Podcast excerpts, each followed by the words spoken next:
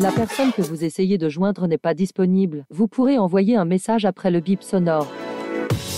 Si c'est dimanche, c'est que c'est pas encore lundi.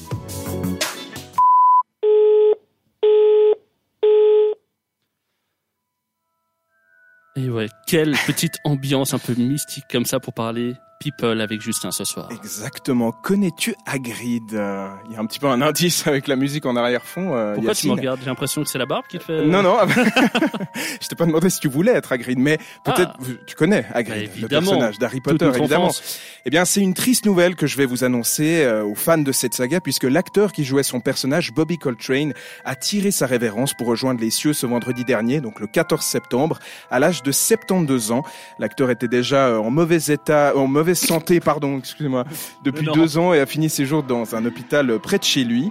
Il s'était fait connaître au milieu des années 90 pour son rôle euh, du docteur Eddie Fitz Fitzgerald, un psychologue aidant la police de Manchester dans la série policière britannique Cracker, et avait également joué dans deux films euh, de la saga euh, James Bond, Le Monde ne suffit pas et GoldenEye, interprétant un mafieux russe et un ex-agent du KGB. Mais oui, GoldenEye. Mais c'est bon, maintenant tu me remets. Ah bah voilà. Oui, mais bien sûr. Oui, c'est bah, bah, lui. ah. C'est lui. Et si vous vous dites, euh, mais je n'ai vu aucun géant dans James Bond, sachez que contrairement à ce que l'on pourrait croire, et vous vous en doutez certainement, notre demi-géant mesurait en fait 1m86. Mais pour les besoins du film Harry Potter, des trucages et des effets spéciaux donnaient l'impression qu'il était beaucoup plus grand. Voilà, comme ça vous avez la réponse euh, si ça vous intriguait. Concernant maintenant euh, le monde des des popoles de télé-réalité, quelle mouche a piqué Mar- Marine Ellimer? Découverte dans Les Princes et les Princesses de l'amour 5, Marine Ellimer, qui fait euh, désormais partie des grandes popoles de la télé-réalité, tournerait-elle le dos au milieu qu'il a révélé? En effet, il y a quelques semaines, sa présence à Casablanca, au Maroc, avait lancé la rumeur de sa participation au 7e cross des Marseillais, mais la raison qu'il y a amené était tout autre. Alors, je ne sais pas si vous en avez entendu parler. Alors, Euh, elle était visiblement en quête de spiritualité et a trouvé la foi en l'islam et s'est récemment affichée voilée sur son compte Instagram, elle qui pourtant nous avait habitués à des clichés faisant monter la température. Ah. Tu peux être plus précis? C'était juste ça, c'était juste l'info. Euh, et ce n'est pas le seul changement qu'elle a opéré, car Marine est désormais officiellement franco-marocaine. Comme quoi, elle va jusqu'au bout. Elle a demandé et obtenu la nationalité dans son pays d'origine, ce qu'elle a célébré en grande pompe.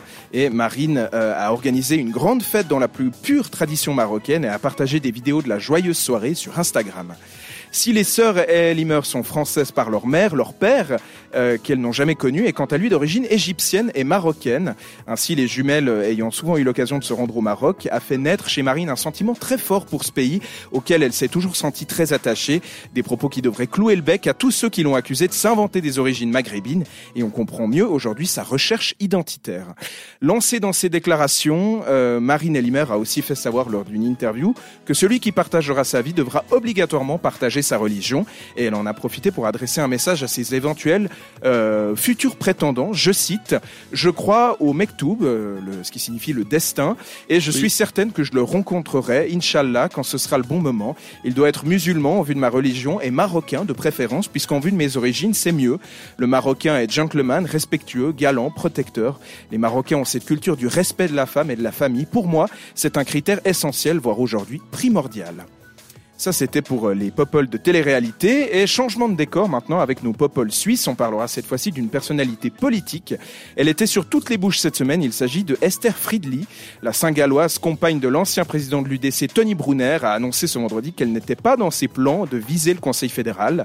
Dans une conférence de presse tenue ce vendredi dernier, elle a précisé qu'elle préférait continuer à se consacrer à son auberge plutôt que de s'engager au gouvernement helvétique.